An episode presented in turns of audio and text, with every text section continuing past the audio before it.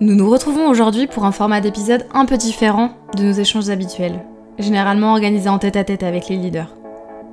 Désormais, vous pourrez prendre part aux discussions initiées dans le cadre de nos Leaders Masterclass.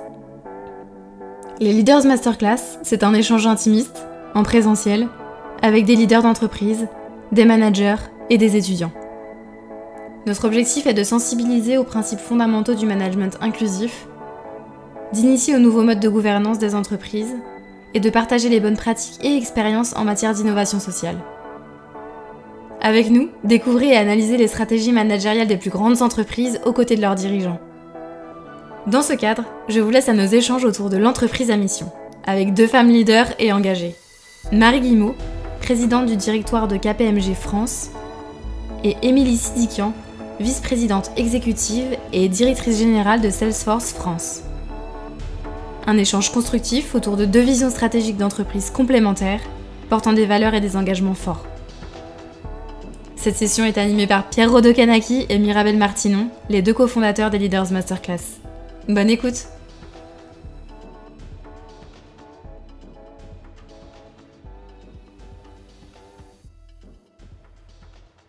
Avant de vous passer l'une et l'autre euh, la parole, euh, d'abord je tenais à vous remercier parce que c'est rare de réunir euh, deux grandes dirigeantes. Peut-être une petite présentation pour commencer, si vous voulez bien, Émilie. J'ai passé deux, deux, décennies au sein d'Accenture. J'étais responsable du secteur de l'énergie et ensuite j'étais responsable de la ligne métier de la technologie sur la France, Benelux, le Maroc et l'île Maurice. Merci euh, Émilie de, cette précision. Marie qui a l'habitude de, venir, ça fait la troisième fois Marie. Vous êtes euh, la présidente du directoire, là je me suis pas trompée, vous n'avez pas changé entre-temps de poste Pas parfait, pas encore. Merci Marie d'avoir accepté de, de, partager votre expérience sur l'entreprise à mission. Et je vais passer la parole euh, à Pierre qui va peut-être, euh, avant de donner la parole à Marie et à Émilie peut-être repréciser ce que c'est que l'entreprise à mission. L'entreprise à mission, c'est euh, à la fois un ovni et quelque chose de, très classique et, pratique. Euh, nous avons invité Marie et Émilie parce que elles ont déjà débattu ensemble de ce sujet il y, a, il y a quelques mois chez KPMG, avant que KPMG adopte le statut d'entreprise à mission. Qu'est-ce que c'est qu'une entreprise à mission? C'est la question que nous allons vous poser à chacune des deux. Qu'est-ce qui change par le fait que vous soyez, Marie, et vous ayez choisi, vous ayez convaincu l'ensemble de, la structure de KPMG d'adopter le statut d'entreprise à mission? Qu'est-ce qui a changé depuis que vous l'avez fait, quels résultats, quelles difficultés vous avez eu pour l'implanter? Et puis, Émilie, et c'est par vous que je vais commencer, Salesforce et quand je regarde l'entreprise et quand, nous parlons ensemble et que vous m'expliquez la, philosophie de l'entreprise, je suis frappé par le fait que ce concept, vous l'avez inventé, vous l'avez mis en place depuis de nombreuses années chez Salesforce. Ça existe, ça fonctionne, et pourtant vous n'avez pas pris le statut. Donc, la, question que nous nous posons, c'est finalement, est-ce qu'il y a des différences entre la manière dont vous fonctionnez? Est-ce qu'il y a des différences dans les problèmes que vous avez rencontrés en mettant en place votre style de management? Est-ce qu'il y a des différences dans les résultats que vous obtenez? Émilie, pourquoi, comment Salesforce a choisi, en effet, d'être une entreprise responsable. Responsable à tous les niveaux et sur tous les plans. Responsable vis-à-vis de ses clients, bien sûr, responsable vis-à-vis de son personnel, responsable vis-à-vis de ses fournisseurs, responsable vis-à-vis -vis de l'environnement dans lequel elle fonctionne, Qu'est-ce qui a conduit une entreprise américaine, en principe cotée, c'est-à-dire responsable devant ses actionnaires, et aux États-Unis en particulier uniquement ou quasiment uniquement devant ses actionnaires, qu'est-ce qui vous a conduit à choisir ce mode de management? C'est ici. enregistré ici, mais bien sûr. C'est ici, tout va bien, très bien. Bon bah, et tout d'abord, euh, merci euh, pour l'invitation, ravi d'être avec vous. Euh, je pense qu'il faut effectivement peut-être rappeler le cadre euh, de l'entreprise à mission, qui est de dire qu'il faut savoir définir une raison d'être, il faut définir des indicateurs qui vont au-delà des indicateurs économiques, donc des indicateurs de l'environnement, des indicateurs sociaux, et puis surtout, c'est de mettre en place une gouvernance pour pouvoir piloter, pour pouvoir euh, euh, euh, capter les résultats, et ce, avec euh, une contrainte dans la loi Pacte, qui est de le faire en interne et également de le faire par euh, un, audit externe. Donc ça veut dire que c'est un modèle qui est extrêmement engageant. La loi Pacte, elle date de 2019. Salesforce a été créé quand? En 1999. Donc pourquoi est-ce que Salesforce n'a pas adopté la, loi Pacte? Tout simplement parce que euh, avait effectivement inventé un nouveau modèle d'entreprise 20 ans avant la loi Pacte. Quand on regarde l'histoire de Salesforce, donc c'est effectivement une création en 1999 avec des fondateurs emblématiques, dont euh, le fameux Marc Benioff, euh, mais aussi Parker Harris, qui au démarrage se sont dit il va falloir qu'on on arrive à, avoir une entreprise qui ne soit pas définie euh, sur son scope euh, en tant qu'entreprise concrète, mais qui soit définie par un écosystème. Et donc c'est la définition d'une entreprise comme l'ensemble de ses parties prenantes. Et pour ce faire, ils ont lancé une initiative qui au départ était dédiée effectivement à leur entreprise, qui s'appelait le One One One, en disant que 1% des capitaux doit être reversé, donc c'est-à-dire une culture philanthropique très forte dès le démarrage. 1% euh, du temps des salariés doit être euh, engagé, payé à temps plein pour pouvoir rendre à la société ce qu'ils reçoivent également au sein de l'entreprise. Et donc c'est plus de 7 millions d'heures de bénévolat euh, au travers de l'entreprise qui, ont, été réalisées. Et puis 1% de leurs produits, de- des services, de la technologie qui est mise à disposition de l'ensemble des lois 1901 à but non lucratif. Et donc c'est plus de 50 000 associations au niveau mondial. Si je prends la France, c'est 1500 associations qui en bénéficient. Donc vous voyez, avec ce 1, 1, 1, ça permettait d'avoir une équation simple euh, pour tout le monde, de dire c'est un minimum, on peut aller au-delà. Quand on est une start-up et qu'on est 10, c'est facile. Quand on est une entreprise au bout de 20 ans où il y a plus de 85 000 salariés, eh bien c'est bien plus dur parce que vous l'avez rappelé, euh, euh, tout à l'heure, c'est qu'il faut systématiquement, quand on passe sur, sur une logique de marché, arriver à concilier les échéances court terme et les échéances long terme. Donc savoir jongler entre plus que l'intention, c'est la réalité d'une raison d'être et comment elle s'opère à l'intérieur d'une entreprise comme dans son écosystème, mais également assurer les indicateurs économiques et donc faire en sorte que euh, euh, le- le- l'equity story, euh, les trimestres, euh, l'année fiscale se termine également bien puisque l'équilibre est là, c'est d'arriver à euh, faire un modèle qui reste un modèle économique, qui crée de l'emploi, qui crée de la valeur, qui participe au PIB d'un pays, mais en revanche, dans la manière d'opérer, qui soit pas juste parqué dans un département, mais qui euh, vient engager l'ensemble de l'entreprise, l'ensemble des salariés et l'ensemble des parties prenantes. Et le modèle Salesforce, c'est ça. C'est un modèle qui euh, euh, vient, et si je vous donne des exemples très simples, hein, qui vient euh, s'ouvrir, c'est-à-dire que la technologie d'elle-même euh, n'est pas fermée, c'est une technologie qui est extrêmement ouverte. Donc vous avez euh, par exemple la French Tech, mais également ce qu'on appelle des ISV, d'autres sociétés qui viennent se greffer à cette technologie pour développer leur propre business model. Vous avez bah, des heures de bénévolat, j'en parlais, mais qui s'opèrent au choix de chaque salarié. Ça veut dire que ça peut être au- autour de l'autisme parce qu'on est touché par l'autisme, ça peut être pour le cancer du sein, hein, c'est par exemple comme Rose Up, c'est euh, d'actualité sur ce mois-ci. Mais c'est aussi, euh, par exemple, en France, plus de 20 000 heures de, de mentorat pour accompagner des jeunes sur euh, du retour à l'emploi. Et quand je dis des jeunes, ça peut être des jeunes et des moins jeunes, puisqu'on le fait sur cinq piliers. On le fait sur euh, les jeunes diplômés, le décrochage scolaire, sur la reconversion professionnelle, la réinsertion sociale et les réfugiés. Et donc, vous voyez en fait que on vient prendre un, un modèle d'entreprise où on est vendeur de technologie, avec un écosystème qui vient intégrer la technologie pour des clients.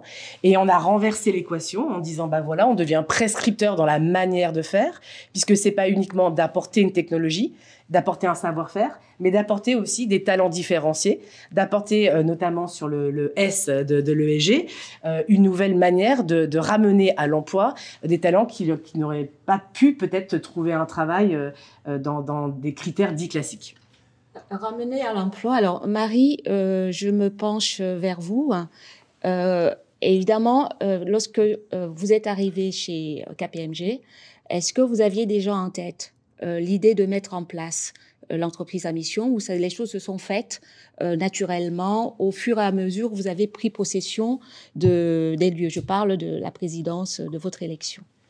D'accord, alors merci euh, Mirabel. En fait, euh, effectivement, je ne suis pas arrivée dans ce rôle-là euh, directement, puisque j'ai grandi depuis 90 dans les métiers d'audit et conseil, hein, qui me passionnent parce que effectivement, il y a vraiment un cluster de compétences et surtout, c'est totalement ouvert sur, sur le monde économique, mais aussi le monde associatif, mais aussi le monde académique.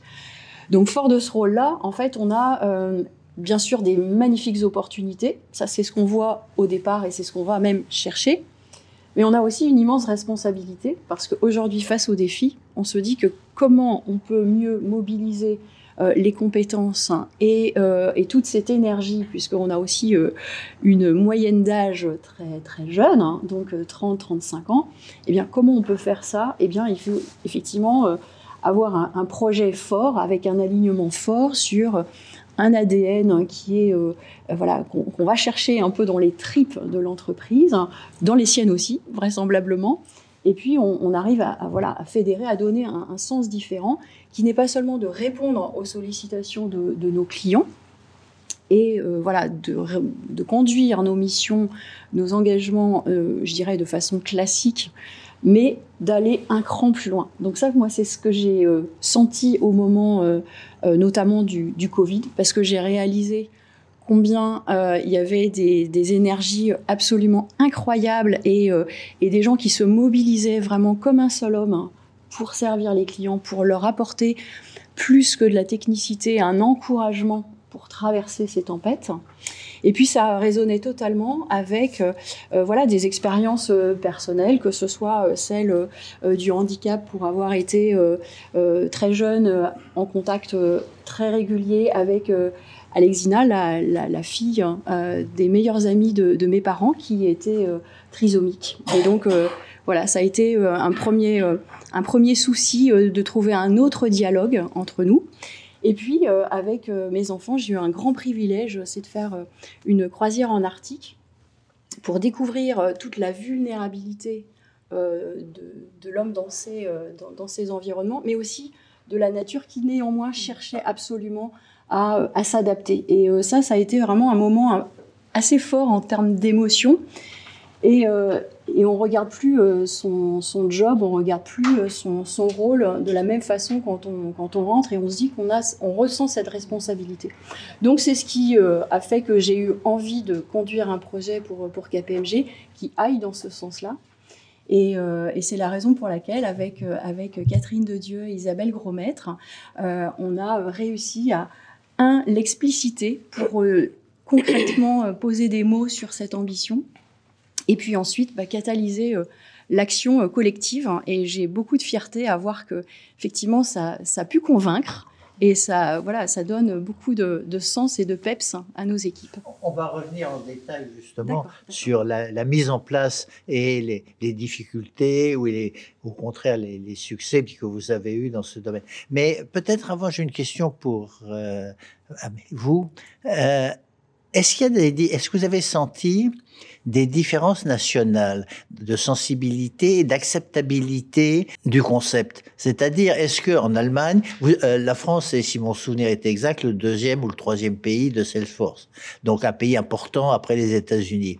Est-ce que euh, aux États-Unis, en France, en Allemagne, en Grande-Bretagne, euh, l'acceptabilité, la, la, la, manière de concevoir ce, votre métier est différente alors le modèle, il est mondial. Il est effectivement, euh, donc on est une boîte californienne à la base, donc ça a commencé euh, avec une culture plutôt anglo-saxonne américaine, très décomplexée sur les problématiques de philanthropie.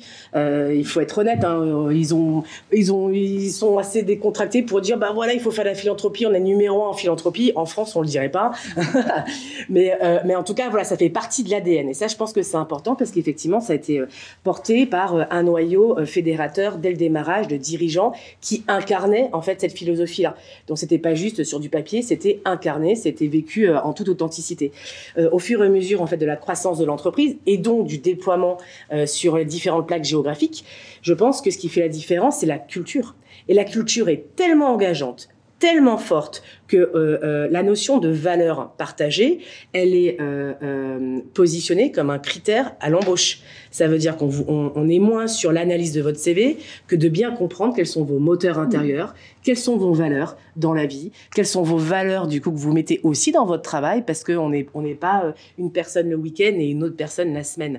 Et donc ça, a permis aussi d'avoir une culture si forte que euh, finalement ça découle sur l'ensemble des collaborateurs, quel que soit le pays, et au-delà en fait des, frontières géographiques. Donc non, moi j'ai pas vu de barrière. J'ai plutôt vu au contraire euh, euh, quelque chose qui était tellement marqué, tellement vécu que même quand on arrive, on est assez frappé par cette philosophie. Il n'y a pas une réunion en interne où les premières pages, hein, que ce soit des réunions avec des collaborateurs, avec l'écosystème, avec des partenaires, avec des clients, ça commence par merci. La deuxième page, c'est quoi? C'est nos valeurs. Et ensuite, c'est comment on décline ces valeurs dans le projet euh, de la journée. Donc ça veut dire que c'est quelque chose qui, est, euh, qui fait partie du quotidien et qui change aussi la mentalité des collaborateurs. Quand on regarde le One One One, c'était certes un programme interne, mais en fait, les clients ont été aussi attirés par euh, un modèle qui était assez simple en disant bah, finalement est-ce que moi aussi je pourrais participer à ça?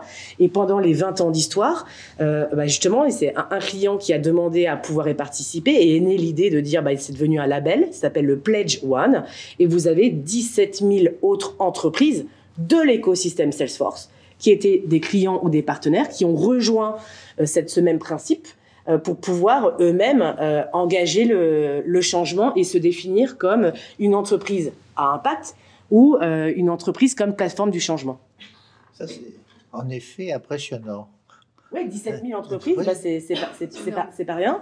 Et euh, c'est alors, bien sûr, il y a des noms de la tech, euh, il y a du Yelp, euh, euh, mais c'est- ce que je vais vous dire, c'est que c'est- c'est- ça fait partie de l'écosystème. Donc ça montre que quand quelqu'un bouge dans la chaîne de valeur, bah, en fait, ça fait aussi bouger euh, quelque part euh, autour. Ça fait bouger le reste de l'écosystème.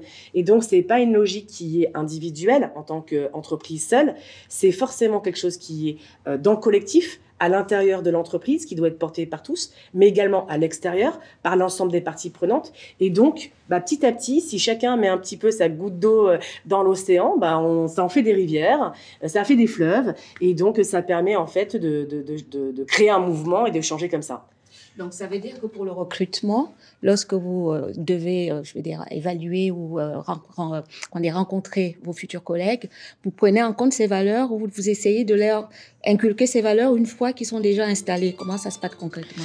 Ah bah non, mais déjà au recrutement, le recrutement il est assez euh, assez long. Euh, pourquoi? Parce qu'on souhaite aussi euh, montrer différents types de personnalités et de diversité. Donc c'est-à-dire que c'est des entretiens individuels, mais ça se termine systématiquement par ce qu'on appelle un panel, un panel représentatif bah, d'une diversité de l'entreprise. Et donc la diversité, nous on aime bien les quotas, hein, donc on aime bien suivre aussi ce qu'on fait. Et donc on n'a pas honte de le dire, on le, vit, non pas comme un frein, mais au contraire, au contraire comme systématiquement se reposer la question et comme un accélérateur.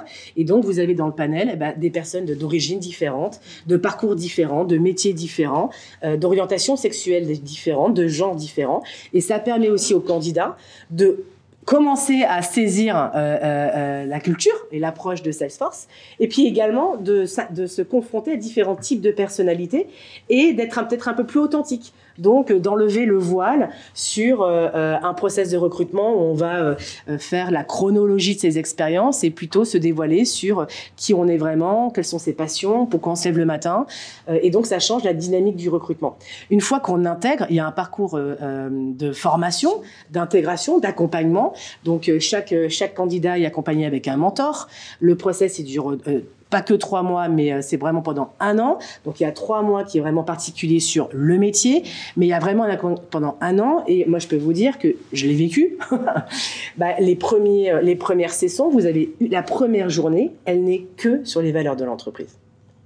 Une journée entière, c'est pas une demi-heure, c'est pas cinq minutes sur trois slides. Vous avez une journée entière sur les valeurs. Vous avez cinq valeurs dans l'entreprise. Vous avez la confiance, qui est la première, qui est la valeur numéro une. Et donc, ça veut dire quoi la confiance quand on parle de technologie et de données? Euh, ça veut dire quoi la confiance avec ses clients dans la manière d'opérer? Ça veut dire quoi la confiance qu'on est un collaborateur pour grandir dans un environnement bienveillant? Voyez, c'est toutes ces questions en fait. Et ça veut dire quoi la confiance quand vous allez piloter euh, votre équipe ou quand vous êtes membre d'une équipe? Euh, La seconde valeur, c'est le succès client. C'est que on a tout de suite conscience qu'on rentre dans une entreprise où le succès de l'entreprise passe par le succès de son écosystème. Et donc ça veut dire qu'on fait pas n'importe quoi et que si les clients et les partenaires sont euh, contents et réussissent eux-mêmes, ça veut dire que de fait, on, on réussira aussi.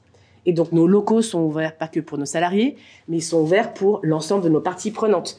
On a euh, tous les jours, je passe, on a euh, des associations qui sont euh, présentes. On regarde des business models, on a des formations, on a de la reconversion professionnelle, on a des sessions de recrutement pour notre écosystème. On a nos clients, voilà, même vous, vous pouvez passer et dire, bah, on est amis de Salesforce, on aimerait bien venir. voilà, il y a personne qui vous dira non. On a même des collaborateurs en vacances euh, qui sont en vacances à Paris. Ils viennent avec leurs enfants et ils sont fiers de, de voilà, de montrer à leurs enfants euh, la Tour Eiffel euh, depuis les bâtiments. non, mais donc ça c'est important.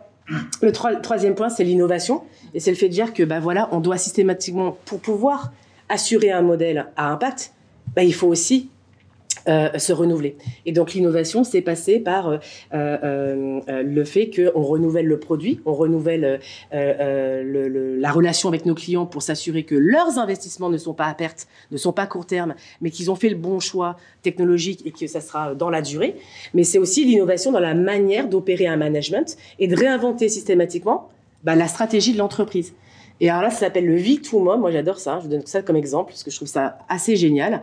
Ça veut dire quoi? Donc, V2MOM, hein, V2MOM, vision, valeur, donc il y a deux V, vision, valeur, mesure, obstacle, euh, pardon, méthode, obstacle et mesure. Et donc ça veut dire quoi? Ça veut dire que tout un chacun, que ce soit au niveau du comité de direction groupe, bah, par exemple à Marc Benioff, il, présente sa stratégie, il la renouvelle deux fois dans l'année, et n'importe quel salarié de l'entreprise, parmi les 85 000, peut venir hacker la stratégie du dirigeant. C'est quand même dingue, non, comme culture.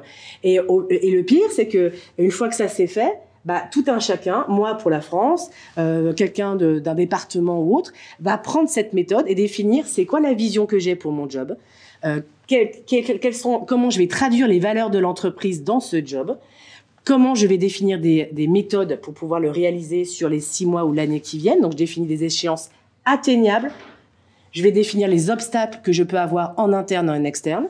Et enfin, je mesure pour vérifier que est-ce que ça fonctionne, ça fonctionne pas, et être dans une culture où on a le droit à l'échec et se dire si ça marche pas, si la mesure ne marche pas, je change. Et c'est pas grave. Mais en tout cas, on est capable d'être dans cette transparence-là. Et enfin, les deux autres valeurs, bah, c'est forcément euh, l'égalité, une valeur très forte. Donc j'ai parlé effectivement du programme sur l'employabilité, mais euh, bah, pareil, euh, on a euh, ce qu'on appelle des equality groups sur le handicap, sur le LGBTQ+, sur le genre, sur les origines. Alors là, ça peut paraître peut-être compliqué dans un débat français, mais on, a, bah voilà, sur les origines africaines, on a un réseau, sur les origines asiatiques, on a un réseau, et donc c'est pas du communautarisme, c'est plutôt de se dire, ce sont des groupes de paroles euh, où chaque employé, ben voilà, il n'y euh, a pas de tabou, ils parlent de leurs problématiques. Ça permet aussi de faciliter l'intégration. Et surtout, c'est qu'ils viennent remonter des propositions euh, en direct à n'importe quel moment le long de l'année pour pouvoir faciliter le, comment dirais-je, le fait de se sentir bien dans son rôle, dans, dans qui on est, dans sa raison d'être individuelle au sein de l'entreprise. C'est impressionnant ce, comment une entreprise en 20 ans peut arriver à transformer elle-même et son environnement. Ça fait pas mal d'objectifs, Marie. Peut-être deux questions. La première, c'est pourquoi, quand vous avez pris la, direction générale, la présidence du, directoire de KPMG, euh, vous avez décidé de prendre cette voie-là et la, question est finalement comment vous êtes arrivé à convaincre euh, l'ensemble de la structure, puisque vous avez eu un énorme succès, 94% de votes pour en France pour une société d'audit euh, que je connais bien, euh, c'est impressionnant. C'est un grand plaisir et une, et une belle fierté, effectivement. Alors, nous, on est un petit peu plus, plus vieux en France. Alors, moi, je suis présidente de KPMG en France. Hein, donc, euh, je, je, je, voilà, je, mesure aussi euh, l'écart qu'il peut y avoir entre faire bouger une structure en France et tout un réseau qui a euh, des empreintes environnementales ou sociales assez différentes d'un pays à l'autre, néanmoins. on pourra y revenir. Sur la France, en fait, nous, on est un peu plus, un peu plus âgé que, que Salesforce. On a 60 ans euh, cette année. Donc, euh, on a eu euh, aussi dans, on a eu aussi dans notre histoire à sans cesse se réinventer pour non pas forcément changer de, de stratégie ou d'objectif, qui est toujours d'être le partenaire vraiment de référence et de confiance de nos clients, quel que soit le métier qu'on exerce, que ce soit l'audit, le conseil, l'expertise ou encore euh, la fiscalité et le, droit mais plutôt de, toujours euh, effectivement se réinventer dans, euh, dans les sujets, dans la technicité, la méthodologie, embarquer la technologie, etc. ce qui me semble être super, vraiment super critique, hein, c'est de retourner aux sources. Qu'est-ce qui fait qu'on on vient dans un cabinet euh, comme, euh, comme KPMG, qu'est-ce qui fait qu'on y reste, qu'on y grandit, et qu'est-ce qui nous porte le matin, en fait euh, pas seulement la technicité, la méthodologie, on sait que c'est pas ça, on sait qu'il faut aller chercher plus les émotions, les, leviers de voilà d'action personnelle. Et dans l'ADN de KPMG, il y a cette recherche d'être vraiment au service. Et je pense que ça, c'est vraiment quelque chose qui est très marquant. Parce que quand euh, on est face à des problèmes chez nos clients, on se dit pas bon, moi je fais ma mission, c'est écrit comme ça dans le contrat, je me limite à ça. Je crois qu'on est vraiment investi par euh, notre mission vis-à-vis de nos clients et euh, vraiment on a de cesse de voilà d'être au meilleur de voilà de, de, cette mission. Donc ça c'est plutôt l'ADN avec une, forte attention portée à l'humain, parce qu'on n'a pas de ressources, on n'a pas de technologie, on n'a pas d'usine. Les seuls biens précieux, ce sont euh, nos équipes. Donc ça, c'était euh, un premier point de départ qui est très, euh, qui est très sensible. Le deuxième, il est qu'effectivement, on a déjà un terreau très fort en matière d'engagement citoyen. Alors, on n'avait pas non plus attendu la loi Pacte, on avait depuis 2002, et ça c'est en France et au niveau mondial, une politique ESG, si vous voulez, avec des engagements citoyens mais il faut le reconnaître, qui était en plus du business. Donc ça participait de l'attractivité, mais c'était en plus. Là, moi, ce que j'ai voulu faire, c'est que le business soit au service d'une économie plus, euh, plus responsable et que ce business porte aussi le mouvement. Donc je crois que ce qui nous, nous je pense, nous rapproche, Émilie, c'est qu'effectivement, on cherche à ce que ce soit un élan qui soit collectif et qui dépasse les frontières de l'entreprise, des deux façons.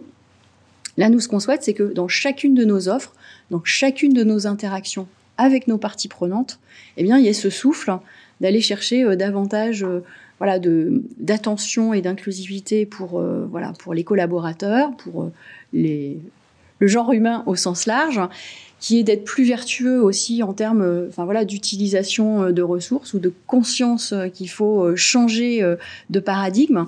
Voilà, donc c'est vraiment de porter le business pour être vraiment acteur de ces transformations. Donc c'est plus du tout de la passivité. Comment est-ce que c'est reçu par vos clients? Alors, c'est reçu, c'est déjà une interpellation. Parce que, effectivement, c'était pas attendu. et donc, on sort d'une image peut-être d'une finance un peu désincarnée, un peu froide, voire cynique. À tout à coup, euh, un questionnement, une curiosité et, euh, et, une chaleur. En fait, vraiment, on a ce, euh, voilà, ce, regard qui, qui, évolue.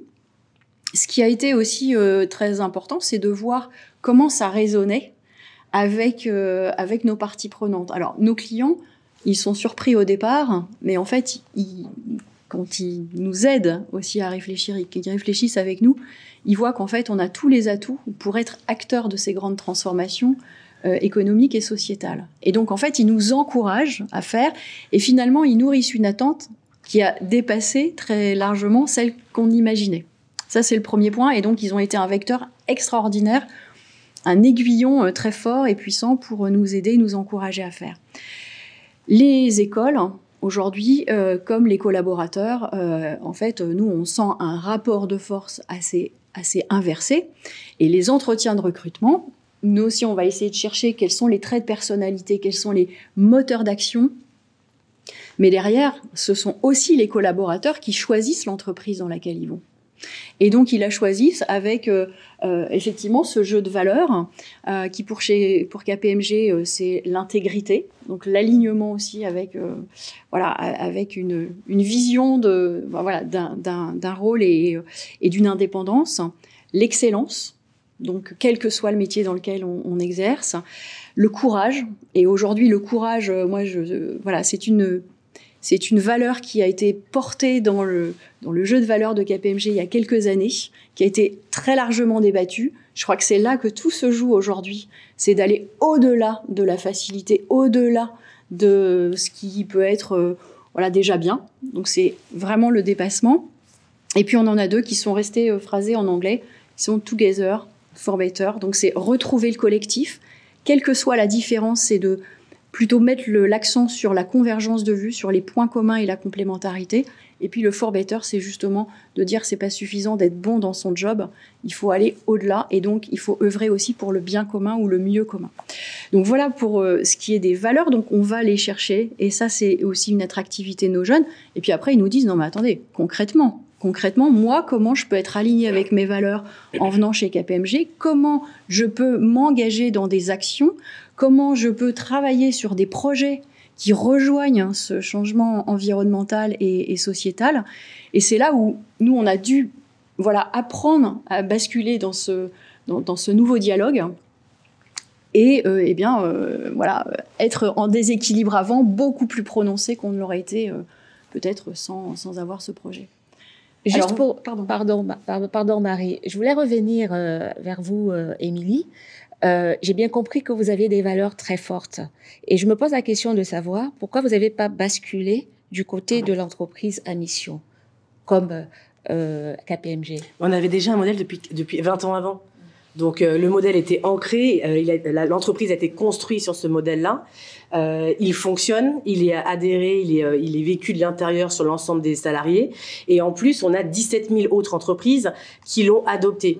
Donc, euh, je pense qu'il ne faut pas opposer les modèles. Mhm. on a la loi Pacte, on a Bicorp, on a bah, voilà, Pledge One. Et vous savez quoi? Je pense que c'est justement dans la diversité des actions, dans le cumul de l'impact que l'on peut avoir tous ensemble, que cela se joue. Donc, je pense qu'il n'y a pas peut-être un modèle plus qu'un autre. Tant que ça marche et qu'il y a du résultat, bah, je suis euh, pour ce qui nous unit plus que, plus que ce qui nous divise. Donc du coup, pardon, Marie, je reviens vers, vers vous. Est-ce que ça veut dire que le fait d'avoir pris, d'un point de vue statutaire, donc le adopter l'entreprise à mission, ça engage, ça a beaucoup de contraintes pour vous ou pas? Comment vous le et puis comment surtout de manière concrète vous avez réussi à gérer ce passage-là, de l'information à la sensibilisation des collaborateurs, parce que ça, on n'en a pas parlé, de manière concrète. Est-ce que c'est euh, des, questionnaires? Est-ce que c'est des entretiens? Parce que là, on a vu le résultat, 94%, c'est quand même assez important de, comme euh, adhésion. Alors oui, effectivement, moi je suis totalement d'accord avec Émilie. Euh, ce qui est important, c'est l'impact que l'on a en interne et au-delà de, de, ces frontières et dans l'écosystème. Ça, c'est vraiment, je pense, euh, ce qui est vraiment euh, l'essentiel. Euh, pourquoi nous, on a choisi d'adopter ce, statut? Alors, c'est un statut français. Hein. Mm. Donc ça, c'est aussi des débats qu'on peut avoir. Moi, ce qui me semblait important, c'est qu'on fasse un choix délibéré. On ne répond pas à une injonction, on ne répond pas à une compliance, et on en a beaucoup dans nos métiers de l'audit et du conseil. Là, il y avait un choix délibéré. Et c'est en fait sur l'énergie de ce choix délibéré que moi j'ai voulu vraiment euh, m'appuyer. Euh, est-ce que c'est facile? Non, c'est pas facile parce que j'ai beaucoup entendu, mais on le fait déjà. Et effectivement, ça change, ça change rien d'une certaine façon parce que l'ADN est là. Il y a déjà beaucoup d'actions et il y a un alignement sur euh, voilà sur ce, sentiment de devoir agir au-delà de, de, son métier pour le mieux commun. Mais en même temps, ça change tout. Parce que quand on met et on s'engage vis-à-vis, euh, non pas seulement de ses actionnaires, mais de ses clients, mais des écoles ou des universités dans lesquelles on recrute, mais aussi auprès des associations qu'on accompagne, et on en a à peu près une soixantaine déjà depuis une dizaine d'années, on ressent un devoir et une exigence dans l'action qui est encore supérieur. En tout cas, euh, c'est l'expérience qu'on en a faite. Et on pose au même niveau, à parité, euh, des exigences de performance financière avec des exigences de performance ou de responsabilité extra-financière. Et donc, on a cette tension, et cette tension, elle s'invite systématiquement dans nos discussions, dans les décisions que l'on va prendre sur euh, l'organisation, dans des décisions d'investissement, dans des décisions de prendre ou pas tel client. Puisqu'en fait, dans nos métiers, on accepte ou pas les clients, on accepte ou pas les projets, on accepte ou pas les missions. Et donc, en fait, on croit que finalement, le pas va pas être si grand, et finalement, il est quand même assez important.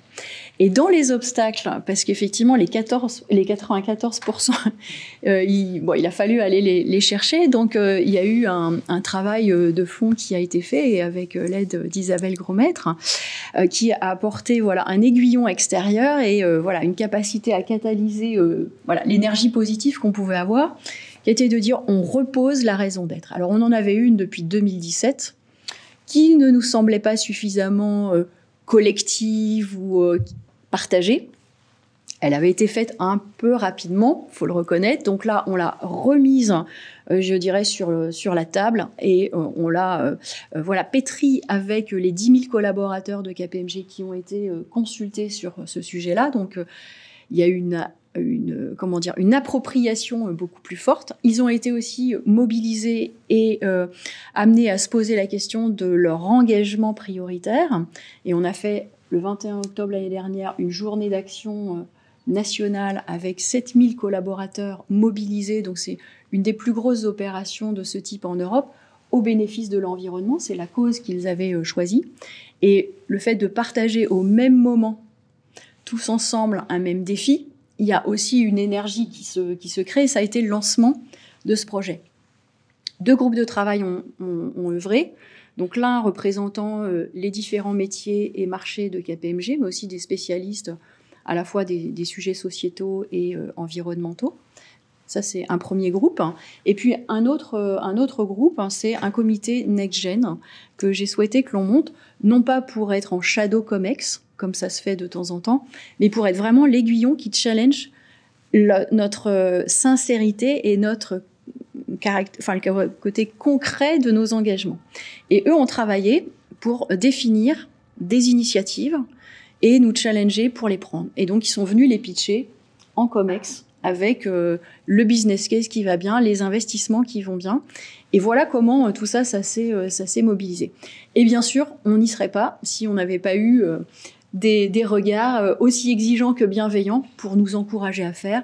Et les 50 parties prenantes qu'on a pu interviewer nous ont été aussi des appuis très forts quand il a fallu convaincre les partenaires. Parce que dans nos cabinets, on n'est pas organisé euh, en mode, euh, je dirais, euh, hiérarchique ou matriciel seulement. On a aussi un partnership avec, voilà, un homme, une voix, d'une certaine façon. Et il y a une dynamique un peu différente parce que finalement, on est entre pairs. Et donc, il y a des débats qui souvent sont, assez nourris. Là, je crois qu'on a essayé de poser le, terreau et montrer en quoi c'était une responsabilité qu'on portait déjà et qu'on devait emmener plus loin, et comment ça serait aussi sans doute un atout différenciant pour les jeunes qui travaillent chez nous. Et les jeunes, c'est pas 94% à être convaincus, ils sont beaucoup plus que ça.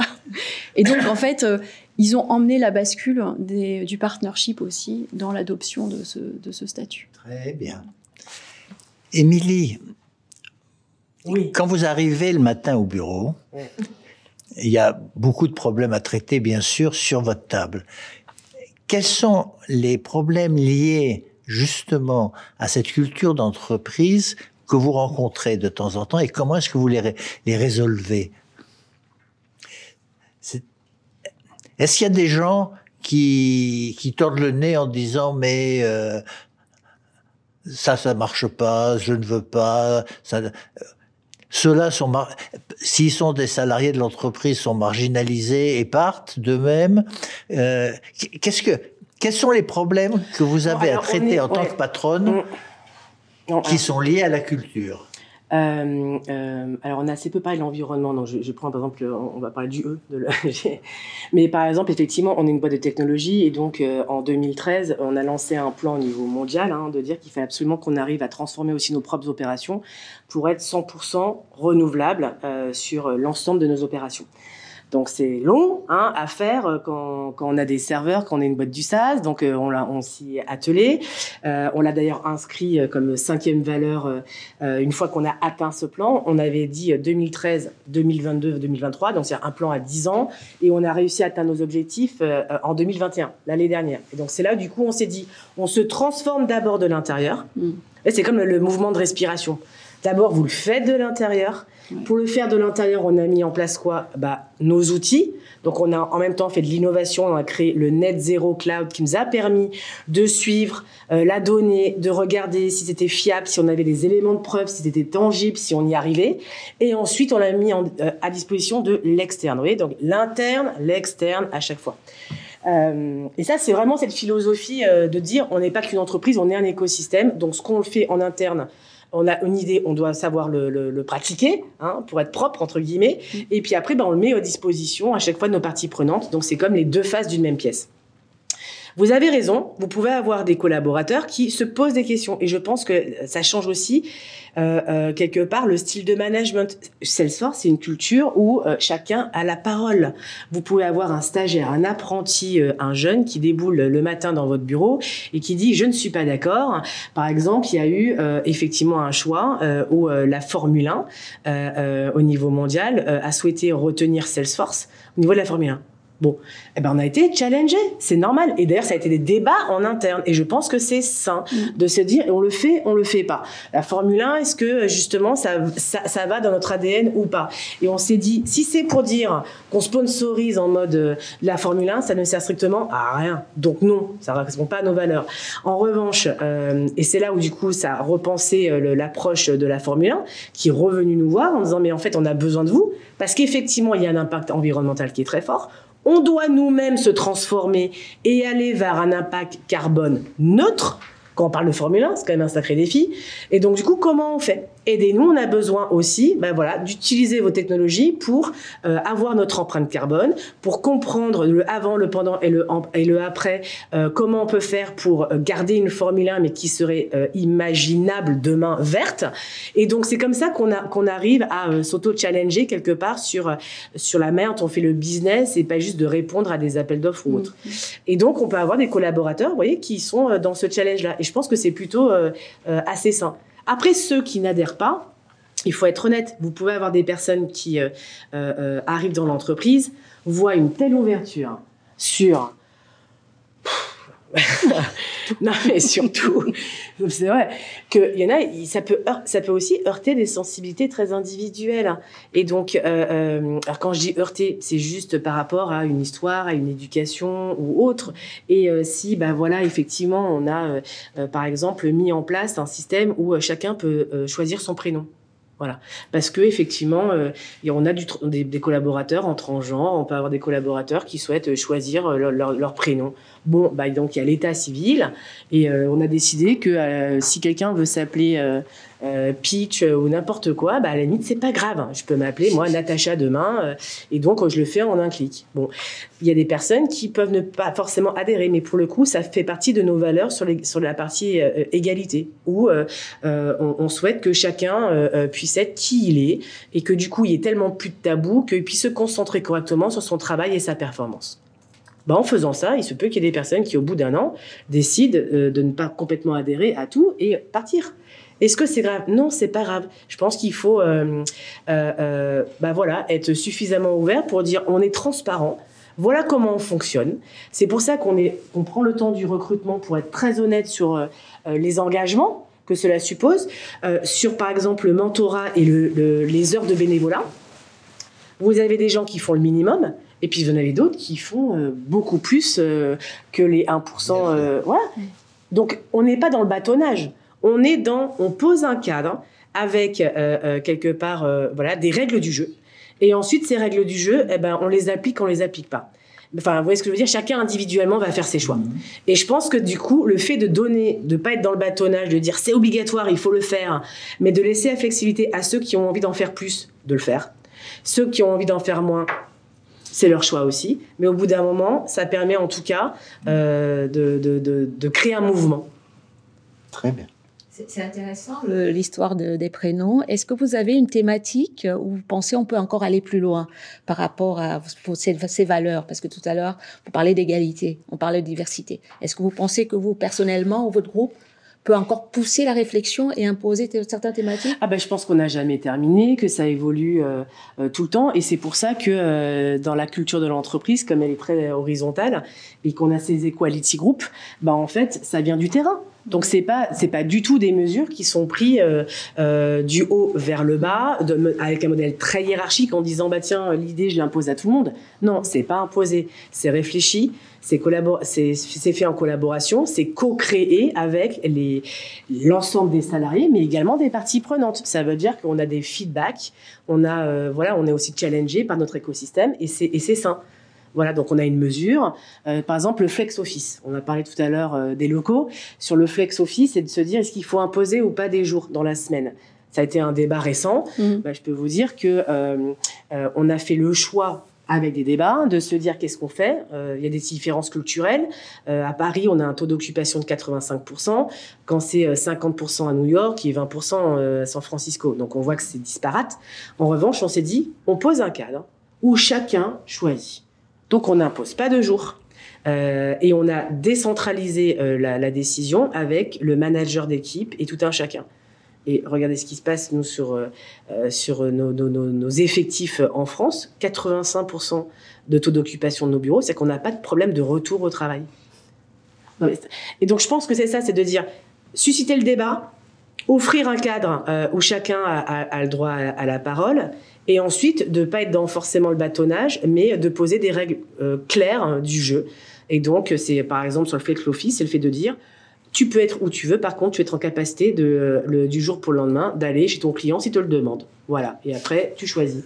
Euh, sur bah, les bénéfices de l'entreprise, c'est dire on n'est pas le Club Med, on reste une entreprise, on offre un cadre bienveillant, il y a des bénéfices et des devoirs. Et donc d'être très clair aussi sur l'équation. Donc c'est juste, je pense, cette, cette notion de, de confiance euh, qu'on évoquait tout à l'heure. Et du coup, j'ai envie de vous poser une question. Est-ce que vous êtes une entreprise libérée? Ben, je ne sais pas si on est libéré ou pas. Euh, je pense qu'on peut toujours s'améliorer. Euh, euh, mais en tout cas, on, se- on- on aime à se définir, et je pense que c'est vraiment concret, comme non pas une entreprise, mais un écosystème.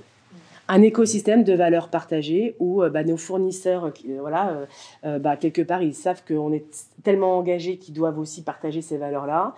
Les clients, bah, il y en a qui adhèrent, d'autres qui adhèrent pas. Et ça fait peut-être le, tri aussi. Et puis on essaye de, de, de dé- démocratiser la technologie, quelle que soit l'industrie et la taille des entreprises. Mais ça permet en tout cas d'avoir systématiquement le débat sur qui on est, quel impact on peut avoir ensemble et pas forcément seul. Comme je le disais tout à l'heure, un de nos objectifs est de faire partager le plus largement possible vos expériences. Et je crois que tout ce que vous nous avez dit toutes les deux va bien dans ce sens, soit euh, dans ce qui sera euh, mis sur les sites, soit sur les podcasts. Si une entreprise, taille moyenne ou grande, euh, venait vous voir en disant euh, j'ai été convaincu, le patron euh, ou le, directeur général vient vous voir en disant j'ai été convaincu, je suis encore une vieille entreprise française d'origine familiale, hiérarchique, structurée. Qu'est-ce que vous lui donneriez l'une et l'autre comme conseil pour démarrer, pour commencer à faire pousser la petite fleur? Alors, euh, moi, pour euh, faire pousser la petite fleur, je crois que je commencerai comme on a commencé en réalité, en, euh, retournant sur les leviers d'action. Qu'est-ce qui fait qu'on est, enfin, qu'on se sent bien, qu'on a envie d'agir et voilà, qu'est-ce qui, enfin, puiser dans l'ADN. Qu'est-ce qui fait la singularité de l'action qu'on veut avoir? Quel est le chemin commun? Et, ça, c'est super important parce que c'est l'alignement sur lequel tout va, tout va s'ancrer. Donc c'est la verticalité de, la mission. Et après ça, C'est de définir le cadre, de définir les, règles du jeu, comme tu le disais, Émilie, et de mobiliser. Mais je pense qu'il faut vraiment faire ce travail d'introspection presque, et de façon concertée, en interne, en externe. Je crois qu'il y a vraiment une richesse énorme. Et nous, c'est vraiment l'expérience qu'on en a eue. Et l'attente, elle est encore bien plus forte et l'encouragement à faire, il est encore bien plus fort dans, euh, dans, le regard des parties prenantes. Et ça, c'est un vecteur d'action euh, juste incroyable. Moi, je vraiment, je, je, je, je, conseillerais d'aller chercher, d'aller chercher ce, ce, regard sur la mission. Très bien. Émilie? Euh, bah, Je pense qu'il faut aussi être voilà, enfin là on a on a parlé un peu de nos entreprises, de nos expériences. Je pense qu'il n'y a pas euh, un chemin. Mm. Il y en a. le point de départ de chacun peut être différent. Euh, ça se fait dans la durée, donc savoir commencer aussi de manière peut-être euh, simple pour pouvoir fédérer par le succès, montrer que ça peut marcher, mm. commencer à engager et du coup identifier que ça se fait vraiment sur le long terme et que ça ne s'arrête pas. Donc il faut vraiment y croire et le vivre, le porter. Hein, ça c'est important quand on parle de raison d'être, d'ADN, parce que c'est pas juste de le faire pendant un an. C'est quelque chose qui, euh, qui modifie, qui transforme, qui métamorphose le, le, le, le modèle d'affaires d'une entreprise, la culture de l'entreprise, euh, la façon d'opérer l'entreprise. Donc ça, je pense que c'est euh, faut, faut, le réaliser. Et effectivement, quand on regarde aujourd'hui la, la quoi, 700, 700, 750 entreprises qui ont adopté la loi Pacte. Plus de 50% sont plutôt des petites entreprises, hein, de 0 à 10 salariés. Donc ça montre qu'elles ont cette agilité en fait pour le faire. Euh, est-ce que ça veut dire qu'il faut pointer du doigt les, gros? Euh, Je pense que non, parce que c'est pas évident et que ça nécessite aussi euh, bah, de repenser toute mm. l'histoire. tu l'as dit, 100 ans pour KPMG. Bah, quand on a une telle histoire, bah, il faut savoir prendre le temps aussi de poser les bonnes bases pour que ça ça fasse pas un flop au démarrage, mm. mais pour que ça puisse réussir étape par étape. Et puis peut-être aussi que le, que le dernier point, c'est quand on voit Aujourd'hui, on est en, plein milieu de la crise. Hein, sur tous les aspects. Le prix du mégawattheure, j'ai regardé ce matin, euh, on est dans une envolée, on est passé de 40 à, pratiquement 600 et, euh, et on annonce peut-être cet hiver euh, du, du 1000 euros mégawattheure.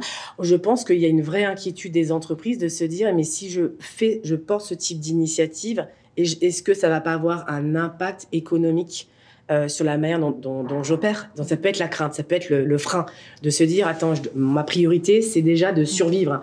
Donc euh, euh, est-ce que je dois m'engager là-dedans alors que je suis déjà euh, chahuté, je sais pas de quoi demain sera fait.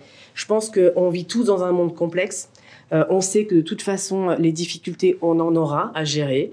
je suis quelqu'un d'optimiste, donc j'ai bon espoir qu'on saura sortir tous grandis de cela de ce, qui, est en train de se passer et que c'est au-delà d'une crise euh, euh, énergétique, au-delà d'une crise sociale, on est surtout dans une crise de valeur et que c'est justement peut-être là qu'on doit euh, se dire ah bah, on va tenir le cap et, et le, le, le, voilà la direction et ben peut-être que c'est justement l'opportunité de se réinventer et de se dire bah voilà on va tenir la baraque pendant pendant la crise entre guillemets financière économique tout en euh, accueillant des nouvelles façons de faire.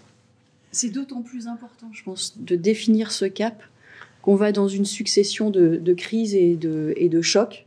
Parce que l'idée, c'est pas de répondre seulement au prix de l'énergie ou euh, au sourcing ou euh, voilà, le refond de la supply chain, c'est juste d'emmener un collectif et de passer et de passer les différentes vagues. Donc pour emmener ce collectif, il faut revenir vraiment sur ce qui fait l'élan commun et surtout ce qui fait qu'on a envie d'aller euh, d'aller au-delà. Et donc euh, voilà, il faut aller trouver cette énergie-là. Marie, moi j'avais envie de, parler de bilan. Euh, vous allez me dire que c'est peut-être prématuré parce que vous n'avez pas encore suffisamment de recul pour pouvoir dire ce qui fonctionne ou euh, ce sur quoi il va falloir peut-être pousser le cursus pour améliorer. Est-ce que à ce niveau, on peut déjà en parler euh, le côté KPMG par rapport à, la mise en place, euh, enfin l'évaluation, si le mot, je ne sais pas si c'est le bon mot d'ailleurs. Alors, évaluation ou mesure, enfin, pour moi, c'est vraiment des axes de progrès. Parce que quand on choisit ce, ce statut, c'est pas parce qu'on pense être le meilleur élève. Euh, c'est juste parce qu'on est déterminé à, faire progresser euh, le curseur, on va dire. Euh, sur le, plan des talents, on a fait beaucoup de choses cette année, grâce à notre comité NextGen d'ailleurs, qui nous a apporté pas mal de, souffle et d'initiatives.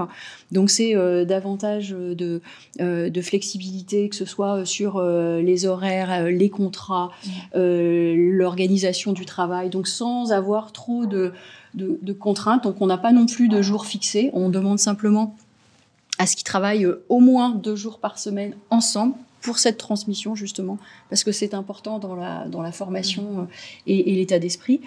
Euh, on a travaillé donc sur la semaine parentale de quatre jours.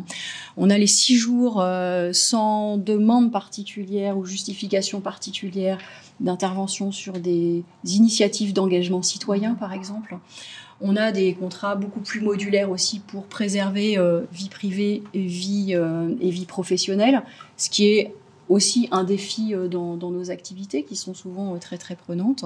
Donc sur le plan des talents, on, a beaucoup d'initiatives qui, démarrent. La mesure, elle est encore trop jeune, vraiment pour que pour qu'on puisse on puisse s'en parler. Euh, j'aimerais vous dire l'année prochaine quel est le nombre de jeunes parents qui ont bénéficié, par exemple, de ce, dispositif semaine de 4 jours.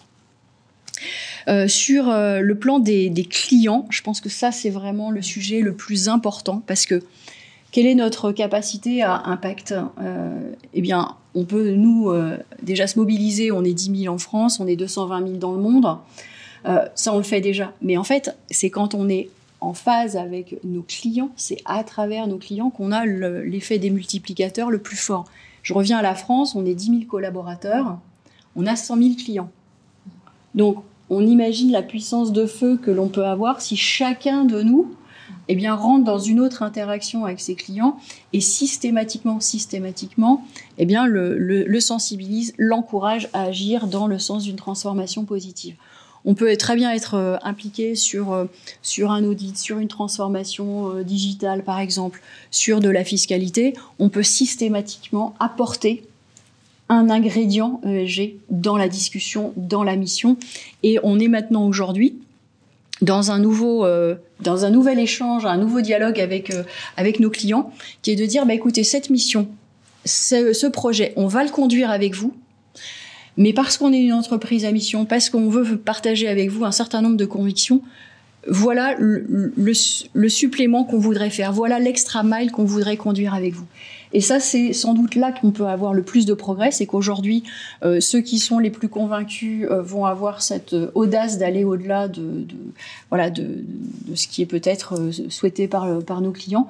ça, c'est vraiment un domaine sur lequel on peut agir davantage. Sur tout ce qui est euh, planète environnement, alors nous on n'est pas un gros pétrolier, mais on a aussi une empreinte carbone. Eh bien euh, là, euh, toutes les mobilités, elles sont revues, elles sont plus électrifiées, on va dire, plus douces aussi, puisque en fait un, des grands sujets c'est le déplacement auprès de, nos clients. Donc là aussi c'est plus de sobriété, donc on a tout un tout un plan avec le souhait de, de, réduire très fortement, mais on est déjà pratiquement à 100% de, renouvelables. Euh, on ça, a... ça veut dire que vous incitez vos salariés à prendre le métro et pas leur voiture personnelle ou pas? Alors métro, vélo, euh, à travailler, euh, à se déplacer quand c'est nécessaire. Euh, les voyages internationaux au sein d'un réseau, on sait que ça peut être extrêmement, comment dire, extrêmement important en termes d'empreinte carbone. Donc là aussi, ils sont, ils sont repris, rationalisés et, et, je dirais limités à ce qui est utile en termes de, enfin voilà, de connectivité. mais on n'est plus en train de faire le tour du monde en permanence. Donc ça, c'est aussi un un, assez grand euh, changement. Euh, néanmoins, on croit à la proximité. Donc ça ne peut pas être jamais et donc on passera pas au remote à 100%. Ça, ça, ça non. Par contre, oui, on encourage, euh, on, a des programmes voilà, de mobilité, on abonde sur les achats de vélos, de bornes de recharge, etc. Donc, c'est assez vaste et, et voilà, c'était pas forcément là qu'on imaginait investir tout de suite.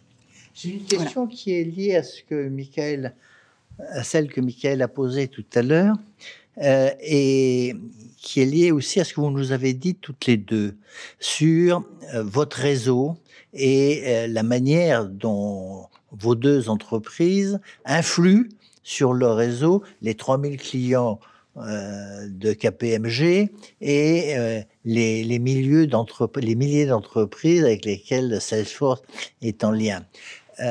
Et en même temps, ce que nous, nous faisons, Mirabel et moi, ici, qui est d'essayer de faire perfuser les, les bonnes pratiques dans l'entreprise. Est-ce que nous ne manquons pas, vous et moi, d'un élément important qui est l'université, la formation des gens? Comment est-ce que, est-ce que nous passons pas à côté euh, du fait que nous n'arrivons pas, parce que nous ne touchons pas suffisamment tôt les gens qui vont occuper ensuite vos places ou nos places dans l'entreprise, nous ne les avons pas suffisamment tôt sensibilisés, formés à cette approche. Ah, vous avez complètement raison, euh, Pierre. C'est vraiment le, nerf de la guerre, c'est la bonne compréhension euh, des enjeux euh, aujourd'hui en matière environnementale ou sociétale. Ce que l'on voit, c'est que nous, nos jeunes, ils ont une attente très très forte de comprendre mieux et de s'engager dans cette voie. C'est la raison pour laquelle j'aurais pu en parler tout à l'heure. On a mis en place ce qu'on a appelé l'impact académie. C'est 100% de nos jeunes vont être formés à ces défis environnementaux et sociétaux. Certains deviendront des experts en la matière, mais, euh, mais tous auront ce, socle. Et ça, pour le, coup, on va pas le rendre optionnel parce qu'il nous semble que c'est absolument indispensable. On a des partenariats avec un certain nombre d'écoles également pour aller chercher des programmes euh, définis conjointement entre les académiques et nous-mêmes sur ces domaines environnementaux, sociétaux, et il y a de très nombreuses disciplines à aller chercher derrière. Et dans les écoles, et Madame, vous posiez une question tout à l'heure, mais dans les écoles, c'est absolument critique d'avoir euh, de plus en plus de, de, de chair, de compétences qui se développent hein, sur ces sujets-là, tant le besoin dans les entreprises est vaste. Dans les cabinets comme les nôtres, oui, bien sûr. Donc sur les 2700 jeunes que l'on euh, l'on accueille chaque année, euh, seulement une partie, euh, peut-être euh, une cinquantaine, une centaine, sont déjà formés euh, sur ces disciplines. Mais c'est majeur parce que c'est absolument l'avenir. Et dans les entreprises, c'est massif hein, ce besoin de former. et d'avoir des gens formés. Et le rythme auquel on va devoir adresser ces sujets, nécessite qu'on ait euh, beaucoup plus de formation euh, inhérente. On ne peut pas se permettre d'avoir euh, trois ans, quatre ans pour former les experts. Il nous les faut vraiment maintenant. C'est un peu ce qu'on voyait dans les data scientists il y a quelques années le besoin, il est, il, est vraiment massif. Donc, on a besoin de travailler en collectif de façon extrêmement forte. Et puis, ça se nourrit aussi de l'expérience. Mais ça, c'est un, sacré défi. Et nous, ça fait partie de nos fiertés et de nos missions c'est de faire grandir euh, les jeunes qui rentrent chez nous, qu'ils restent chez nous pour devenir euh, des experts ou qu'ils euh, aillent essaimer dans les entreprises. Et c'est la raison pour laquelle aussi on souhaite que chacun puisse s'engager sur des actions citoyennes parce que ça développe des compétences comportementales, une empathie, une compréhension des signaux faibles qui est indispensable pour euh, les cadres de demain, les dirigeants de demain, les consommateurs de demain. Et on doit aller dans cet effet boule de neige parce que c'est comme ça qu'on va pouvoir s'en sortir. Et je vois pas comment on puisse s'en sortir si on est quelques communautés euh, agissantes, mais s'il n'y a pas un vrai, vrai euh, mouvement de, fond. Donc ça doit être absolument généralisé de mon point de vue. Et Émilie, que, que pensez-vous de la formation à la base des jeunes pour intégrer les entreprises vos entreprises ah bah la formation euh, sur le sur, sur, notre sujet vous voulez dire mmh, c'est ce que tu viens de dire Marie hein. bah, euh, je pense qu'effectivement il, y, a, par exemple la fraise du climat ils viennent de sortir un label ils étaient précurseurs sur ce type de sujet. Euh, d'ailleurs je les connaissais bien c'est des anciens collègues. Mais donc y a, je pense qu'il faut effectivement se poser sur déjà un existant un vivier le fait aussi donc la formation est essentielle. Le fait de le vivre au quotidien c'est une formation continue mmh. donc le fait en fait de, de dire bah tiens je recrute différemment et donc je travaille avec des collègues euh, qui sont aussi différents, euh, bah, en fait, du coup, ça permet euh, de, le voir de manière très opérationnelle. Et il y a peut-être un, point complémentaire à ce qu'a dit Marie, qui est euh, la génération de dirigeants d'aujourd'hui. Parce qu'il y a les pousses qui ont envie, et puis il y a aussi l'existant, hein, le flux et le stock. bah, Qu'est-ce qu'on fait sur le stock?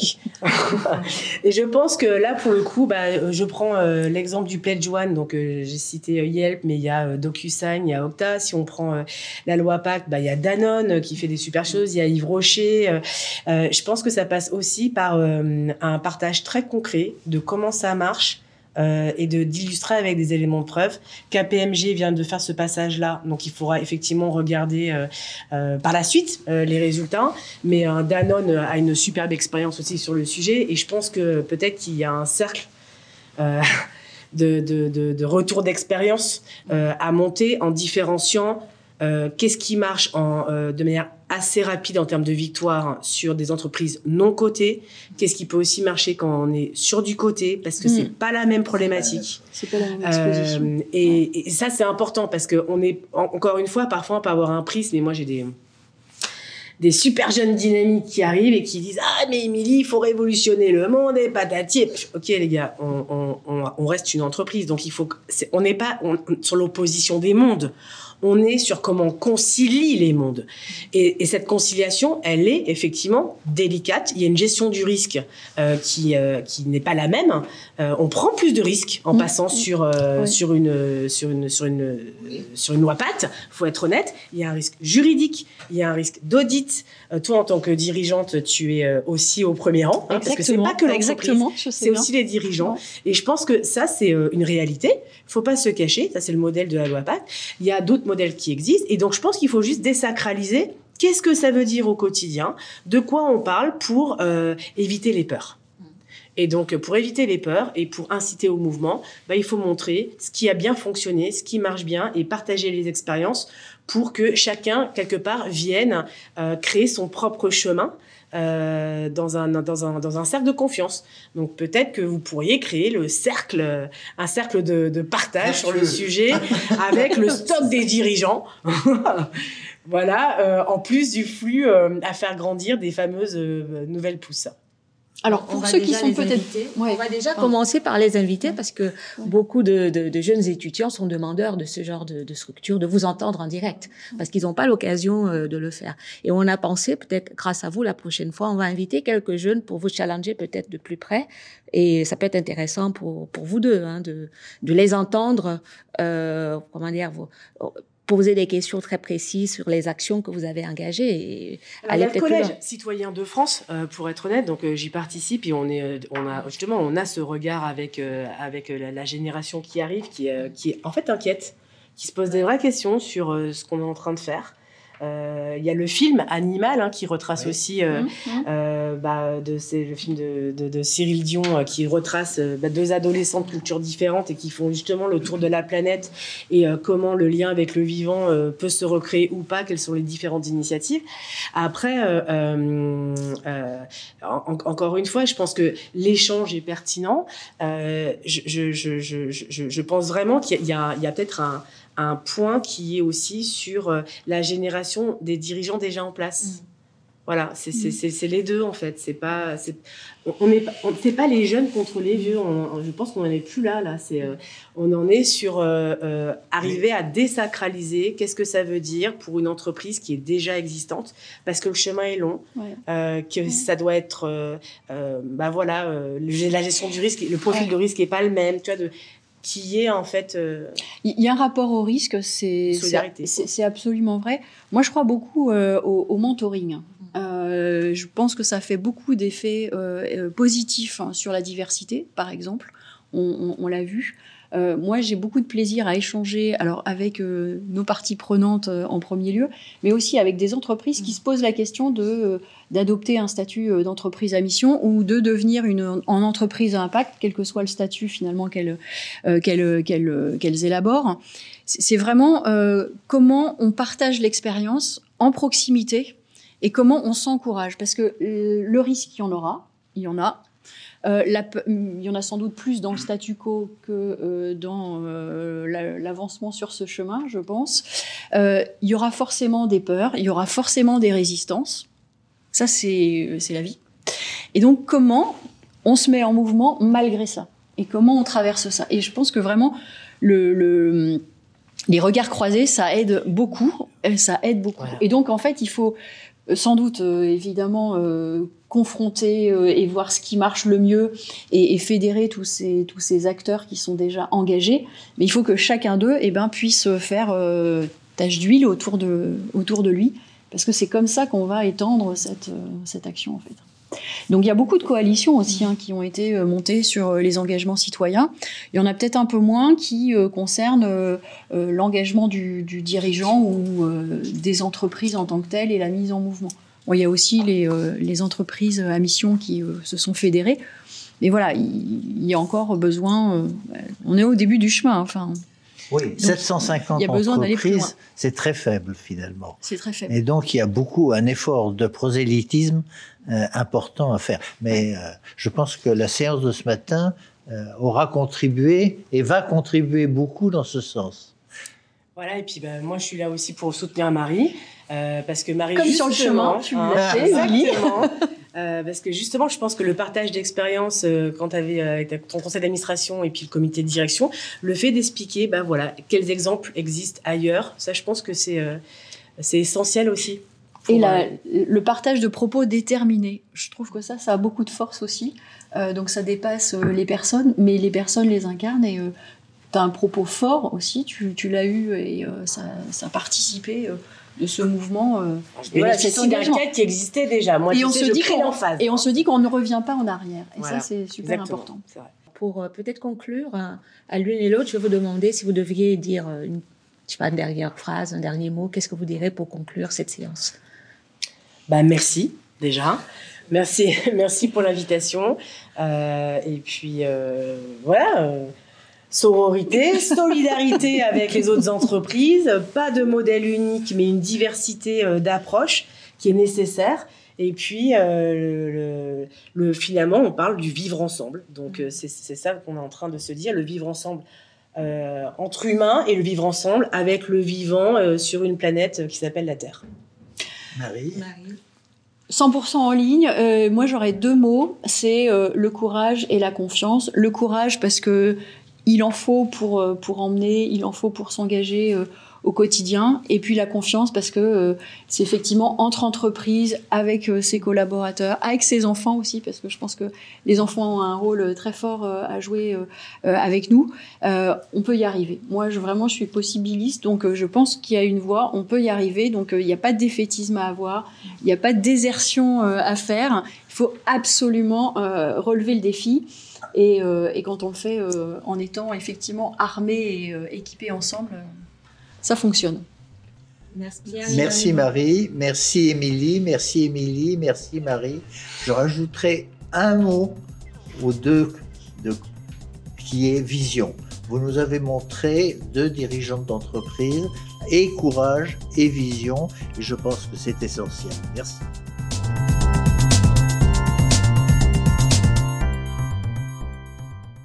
Si vous aussi vous souhaitez participer aux échanges entrepris dans le cadre des Leaders Masterclass, retrouvez toutes les informations sur www.leadersmasterclass.fr.